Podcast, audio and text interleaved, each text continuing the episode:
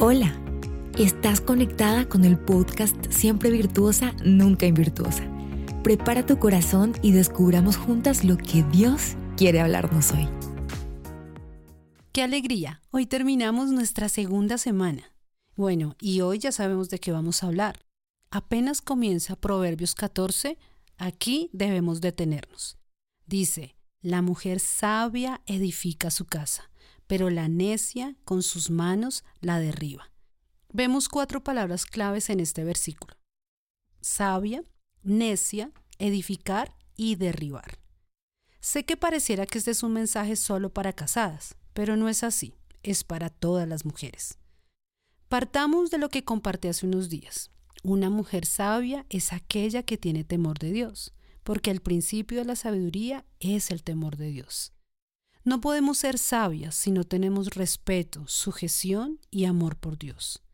Cuando hablamos de sabiduría, que prácticamente es como un resumen de todo lo que hemos estudiado en estos días anteriores, es una mujer que tiene un corazón sano, es una mujer productiva, una mujer segura de sí misma, una mujer que tiene una apariencia afable, pero aquí lo que más resalta es que ella edifica. ¿Y qué es edificar? Edificar es construir un edificio o cualquier otra obra cubierta para albergar personas.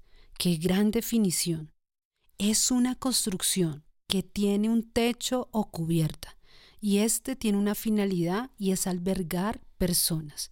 Y quiero añadir aquí que es para las personas más importantes de tu vida. Así que no es cualquier construcción.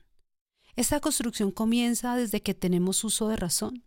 Jovencita, tú tienes una gran oportunidad de construir para cuando llegue el momento. Mujer casada, que me escuchas, nunca es tarde para reparar, para subsanar o arreglar toda grieta en nuestra construcción.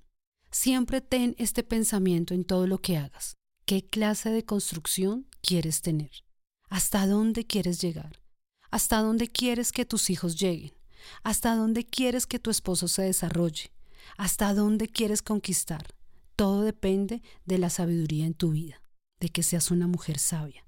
Vamos ahora a la otra mujer, la mujer necia. Ya también entendemos que la mujer necia es una mujer sin el temor de Dios, que no tiene entendimiento, que es insensata, que actúa sin discernimiento. Pero ahora vemos la característica de ella. Dice que ella destruye, destruye a todos a su alrededor. ¡Wow!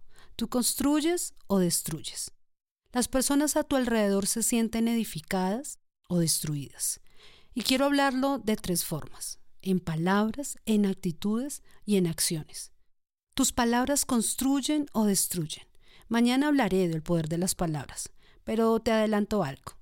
Algunas mujeres tienen una horrible capacidad de cambiar el ambiente con sus palabras, destruyen con sus palabras, parecen que envían dardos mortíferos. Ahora hablemos de las actitudes. Las mujeres a veces son egoístas, solo piensan en ellas y su beneficio. La actitud es lo que más hace necias a las mujeres. Destruyen a su esposo con una actitud arrogante, Destruyen a sus hijos con actitudes iracundas. Destruyen a sus amigos con una actitud de superioridad. La actitud lo es todo. Ahora hablemos de las acciones. Actúan precipitadamente, alejan a la gente. La versión TLA dice que la mujer sabia une a su familia, mas la tonta la desbarata. Si tú eres motivo de división, hay constantemente gritos en tu casa, cosas que generan que cada uno quiera estar en su mundo.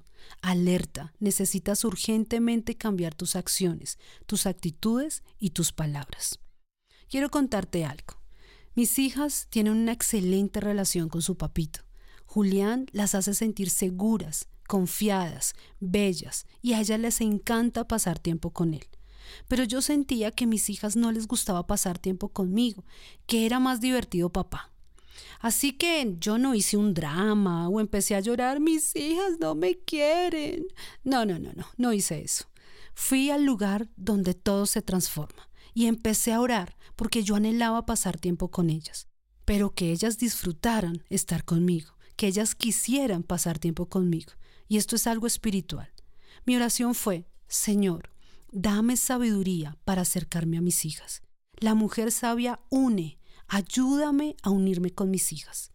En serio, vino una respuesta casi que inmediata. El Señor empezó a darme sabiduría a través de ideas para hacer actividades con ellas. De ahí nació hacer el devocional juntas. Yo acostumbraba a hacer mi devocional siempre en mi iPad, pero el Señor me dijo, vas a tener un cuaderno y vas a escribir con ellas. Haz dibujos. ¿Sabes? Esto nos unió muchísimo. Y lo mejor es que Janita nació a la lectura de la palabra. Vale es más pequeña, así que a ella le gusta decorar o colorear lo que yo escribo. También aprendí a pintar, a hacer manualidades, a hacer recetas. Vale me dijo hace poco, mami, me encanta estar contigo. Te extraño por las noches cuando me voy a dormir. ¡Wow! ¡Qué ternurita! Lloré. Y mi Janita ahora también todo el día está al lado mío. La verdad, yo amo esto.